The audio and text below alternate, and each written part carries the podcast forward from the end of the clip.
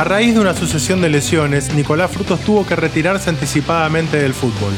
Como jugador surgió en Unión de Santa Fe, pasó por San Lorenzo, Nueva Chicago, Las Palmas de España, Gimnasia, jugó en Independiente con Sergio Agüero y llegó al Anderlecht de Bélgica. Fue en aquel país en el que comenzó su carrera como entrenador, la que también lo llevó por Chile y por la Argentina.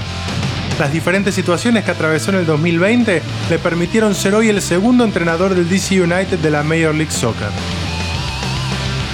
Lo otro que mejoré muchísimo fue mi paciencia, el aprender a, que no es todo cuando uno desea, que tiene que uno aprender a adaptarse, que era algo que me cuesta mucho, y a manejar los tiempos de la ansiedad. Así que creo que ha sido un aprendizaje importante. Mi nombre es Carlos Maidana y esto es Querer es Poder, proyectos, desafíos y dificultades en el año de la pandemia. Hoy charlamos con Nicolás Frutos.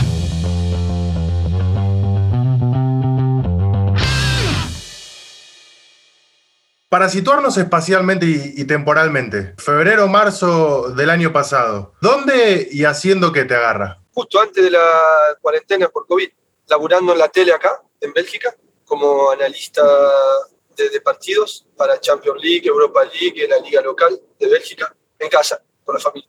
En términos personales y profesionales, ¿cómo te tocó esa adaptación? En términos profesionales se cortó el laburo porque claramente no hubo más partidos, entonces no tuve la posibilidad de seguir con el tema de, analizar los, los encuentros. Pero bueno, había iniciado en enero con la gente de, de, Anderlecht, en realidad con Vincent Company, que es el entrenador actual, en ese momento estaba jugando todavía. Él estaba gestionando y manejando el proyecto deportivo institucional. Nosotros fuimos compañeros, pero por muy poquito tiempo, un par de meses nada más. Entonces, a través de ese, ese pequeño contacto que habíamos tenido como, como, compañeros, me pedí una reunión, si podíamos tomar un café, y fuimos a tomar un café, y bueno, quedó un muy buen sentimiento. Y repito, él me contactó para, para invitarme a, a ser parte de, de lo que él quería organizar para la temporada 2021. Y así fue, empezamos a discutir y bueno, terminé sumándome a su cuerpo técnico para, para esta temporada. Sabes que eso es una de, las cuestiones a, las que quería llegar, porque de repente hubo un montón de personas a las que la pandemia y la cuarentena le interrumpió proyectos. En este caso vos me decías, bueno, algo concreto que era el análisis de los partidos, pero a la vez también propició que algunos otros se aceleraran o, o surgieran. En este caso, el, tuyo podemos decir que es justamente el poder sumarte al, cuerpo técnico de, Company. Sí, sí, los primeros meses fueron de mucho trabajo de análisis de jugadores porque estábamos tratando de poder eh, armar el, plantel de esta temporada, así que eran muchas horas por día de, análisis permanente de, jugadores para ir haciendo resúmenes de listas y, bueno, empezar a charlar un poco de metodología de trabajo, de contenido para luego poder empezar la temporada. Así que bueno, el 15 de junio iniciamos el, año laboral.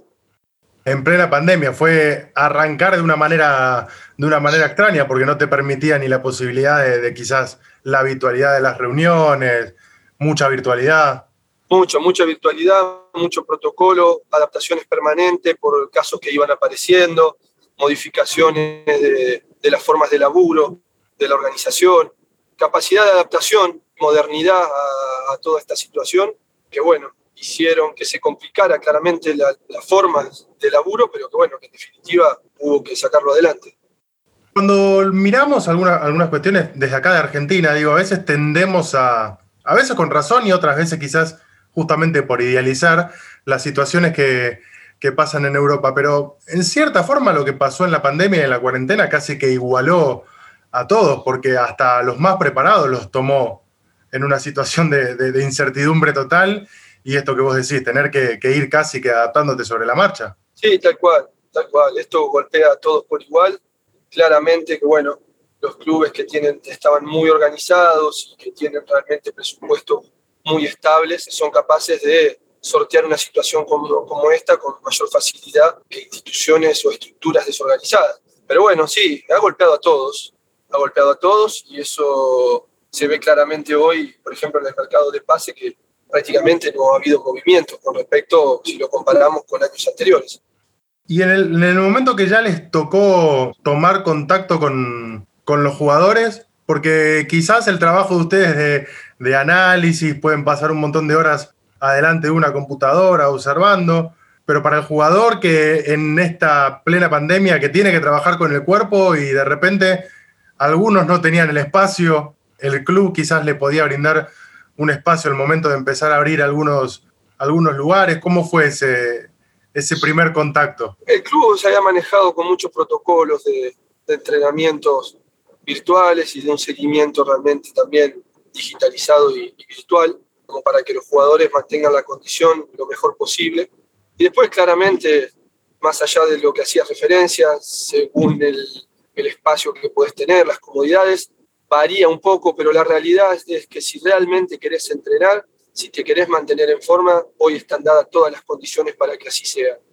Entonces depende mucho del profesionalismo, de, la inteligencia y de la voluntad que tenga cada, cada profesional. Así que bueno, el club ha puesto a disposición un montón de medios, que bueno, que los jugadores a su forma y a su manera, cada uno lo han llevado adelante. La verdad que hemos tenido una gata sorpresa, ha sido un trabajo muy bueno del, del departamento de performance eh, del club y del preparador físico el acompañamiento que han hecho con los jugadores, porque bueno, en el regreso no hemos tenido grandes deficiencias y no hemos tenido lesiones, y eso habla muy bien de que el trabajo había estado bien controlado.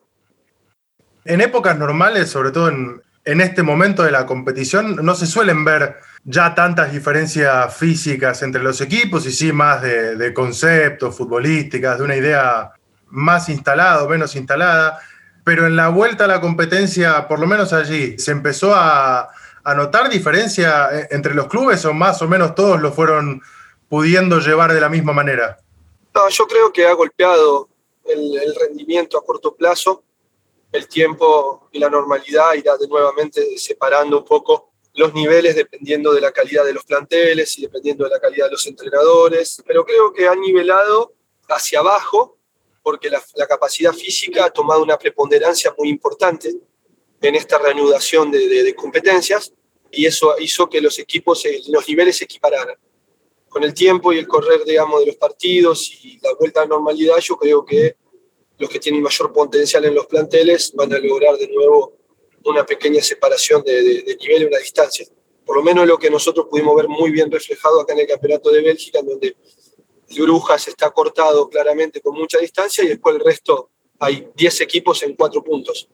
Y ahora ya a, medida que fue pasando el tiempo, esa distancia que, marca con el primero, pero esta, esta cuestión de paridad entre otros 10 equipos es algo que, se va notando más conforme pasa el tiempo o conforme pasa el tiempo también se va emparejando en, cierta forma? No, no, se, se mantiene, pero los equipos que al inicio de temporada habían arrancado realmente muy bien y que hoy les permite estar en entre esos 10 equipos, empiezan a tener un poco de caída. Los equipos que tienen mayor, una mayor jerarquía en el plantel empiezan nuevamente a marcar un poquito de diferencia. Yo creo que se va, va a seguir esta línea de acá al final de la fase regular y a la finalización del torneo. Te pregunto ya ahora en términos individuales, en términos personales, ¿qué aprendiste nuevo en, este año que pasó en esta, durante la pandemia? Digo, desde hasta el uso de una herramienta nueva por obligatoriedad, por tener que someterte a la virtualidad o, desde algo también a, nivel más introspectivo, desde ejercitar la paciencia, a todo aspecto. ¿Qué, ¿Qué, vos decís que este año te dio que, pudiste incorporar? Mejoré mucho mi inglés, tuve la posibilidad de, darle horas de, de, práctica y de cursos, que eso me ha ayudado a levantar un par de puntos el, el inglés.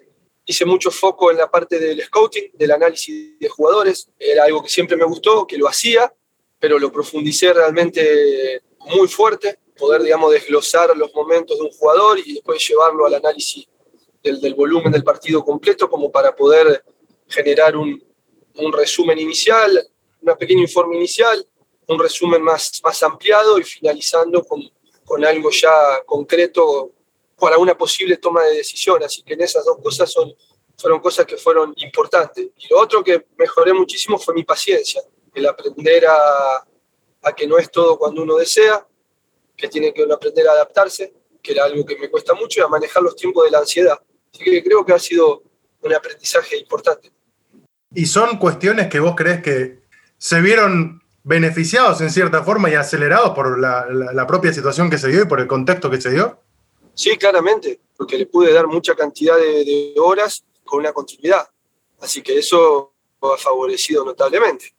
Así que sí, seguramente lo, lo, hubiese, lo hubiese hecho de todas formas, pero vaya a saber en cuánto tiempo, en qué momento, de qué forma. Así que bueno, hoy son herramientas que, que me permiten desarrollarme mejor. Lo digo especulando y preguntándotelo, son herramientas que hoy también pesan a la hora de que surja una nueva posibilidad como la que es Estados Unidos. Digo, hay, hay dos cuestiones muy concretas ahí. Sumarte a un, a un, cuerpo técnico con algo que ya venías haciendo, pero con, con, mayor concepto, y la cuestión del idioma que te va a permitir también manejarte con, con mucha más soltura. Sí, seguramente. Hernán Lozada, cuando me propuso ir para allá, la verdad que me sedujo mucho la posibilidad, pero por ejemplo, antes de la pandemia, si yo hubiese tenido la misma reunión que tuve vía forma digital con los dueños del club para poder sumarme, no lo tener. Y mi inglés no es excelente ahora, pero tuve una reunión con las dos responsables del club durante 40 minutos, pudiéndolo hacer. Así que bueno, claramente me ha favorecido. ¿Qué esperás ahora? ¿Vos cómo convivís con, esa incertidumbre a la hora de proyectar? Porque siempre está ese condimento que esta pandemia nos puso en claro, que hay que saber proyectar, pero también tomar noción de, lo actual y, hasta dónde da realmente la, la capacidad de proyección. No, yo tengo, creo que una de mis grandes virtudes es la capacidad de adaptación. Siempre la tuve, como jugador y ahora como entrenador. Creo que el fútbol evoluciona y el mundo es un cambio constante. Y las personas que tienen esa capacidad de, poder adaptarse, de analizar y no quedar estancadas en la alegría o en la frustración de un resultado exitoso o no, son aquellas personas que pueden seguir avanzando. Y bueno, he leído mucho, es algo que lo trabajo y lo busco siempre con mucha energía positiva, lo que es la capacidad de adaptación para poder ir encontrando formas. Un día un, gran entrenador que tuve, profe, preparador físico de Carlos el profe León, me decía, si el problema que te aqueja no tiene solución, entonces ¿por qué te aqueja? Entonces, para mí es cierto, o sea, si el problema no tiene solución hay que adaptarse o hay que buscar la forma de que sea lo menos grave posible. Y bueno, si tiene solución hay que buscarla. Entonces, para mí no, no, no modifica mucho, entonces no, no me espero un escenario ideal como para decir, bueno, de esta manera sería el ideal, sería perfecto. Me tengo que adaptar, me tengo que adaptar y a medida que se vayan abriendo posibilidades, esa, esa capacidad de adaptación va, va, a ir haciendo de que podamos ir mejorando, aprovechando las opciones que se van presentando. Así que en ese sentido, digamos, no me, no me vuelvo loco, no me vuelvo loco de pensar en si pasaría tal o si pasaría lo otro, qué sé yo. ¿Qué, es lo que espero? Lo que espero es poder vivir el presente de la, de la mejor manera posible y, y transitar los momentos con, con, felicidad, que es algo, que es algo complejo. Esa es la, la capacidad de adaptación que, que decís, que, que evidentemente uno la, la ve cuando repasa tu carrera. Digo, estuviste en Argentina, Estuviste en España, en Bélgica, con un nuevo idioma, todo lo que, lo que implica ya también como entrenador, sea de primera, de reserva, o sumándote un cuerpo técnico, Chile, Paraguay, Argentina, Bélgica, ahora Estados Unidos, es la que te permitió de repente no temerle al cambio, sino abrazar la posibilidad de, de, cambio, de nuevos desafíos? Mira, no te, no te voy a mentir que, me, digamos, ya voy a cumplir 40 años y empiezo a cansarme un poco, digamos, de algunas cosas, pero es la mudanza número 27 que voy a hacer y si no me equivoco es la número 10 o 11 que voy a cambiar de país. No 11 países diferentes, sino haciendo mudanzas de un país a otro, ya sea para ir o para volver. Y la verdad que son muchos kilómetros y bueno, es un problema que no tiene solución porque lo tengo que hacer. Entonces, digamos, no me, no me vuelvo loco. Sí, estresa como todo, pero bueno, trato de poder aprender y llevarlo de la, menor, de la mejor manera posible. Así que bueno, qué sé yo, sí, es una capacidad interesante que hay que, que hay que tener. Hoy lo, hoy lo transformo en, en, experiencia y en conocimiento y nada, empiezo a descubrir que nada, la posibilidad de sentarme a hablar con directivos, creo que pueden palpar y pueden ver esa experiencia y esa capacidad que es lo que me permite y me abre puertas. Para cerrar la última y, solamente en términos de, de, curiosidad, ¿cómo te llega esta, esta chance Hernán, ¿mantuvieron el contacto durante todo este tiempo, desde lo que fue aquel Independiente de, de, de Falcioni en adelante? Les tocó a los dos estar en Bélgica mucho tiempo también. ¿Ese contacto se mantuvo o de repente llegó como algo que sorpresivo? Mira, Hernán, estuvimos juntos en Independiente, yo me vengo a Bélgica y a los seis meses que llego a Bélgica, él me llama y me dice, Nico, tengo una chance. Y le digo, Ernie, no lo dudes dos segundos, este país está muy bueno, la liga va a crecer a pasos agigantados. Vino, firmó, la rompió toda, tuvo la chance de ser transferido a Anderlecht, vino con nosotros, no tuvo la posibilidad de jugar la cantidad de minutos que él pretendía, así que buscó nuevos horizontes, a donde fue le fue muy bien, hasta que le tocó volver ahora, hace unos años, a, su club, como la misma historia que tengo yo con Anderlecht, la tiene con el Bershot, donde, bueno, logró el ascenso como jugador, creo que dos veces, y bueno, luego termina logrando el ascenso como entrenador una vez, algo increíble. Bueno, pues retomamos el contacto, ahora siempre nos veíamos, en algún lugar nos cruzábamos, o muy de vez en cuando algún mensaje, y mm, ahora hemos retomado el contacto hace un tiempo, hace unos 6, 7 meses, y bueno, charlando de fútbol y de la vida, apareció esta opción en el medio, nos enganchaba los dos trabajando y bueno, él me propuso la posibilidad de venir para allá, así que nada, lindo, lindo, lindo desafío y un agradecimiento enorme de parte mía y un reconocimiento bárbaro Hernana a abrirme las puertas de, su cuerpo técnico para acompañarlo en este desafío. Es una, una liga que, que, podés ver así como la que lo que veías en su momento en Bélgica, que es una liga que iba creciendo, hoy lo que, lo que ves y lo, y lo que conoces de la, de la Major League Soccer. No lo sé, lo que puedo ver a través de, lo, los medios, creo que no, no, puedo palpar lo que puedo ver personalmente. Lo veremos, eh, creo que sí, están creciendo.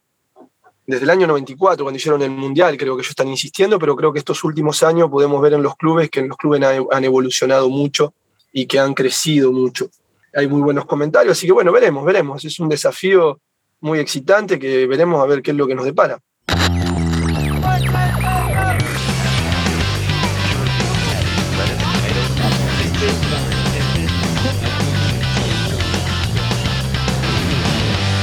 Soy Carlos Maidana y esto fue Querer es Poder. Gracias por estar del otro lado. Hasta el próximo episodio.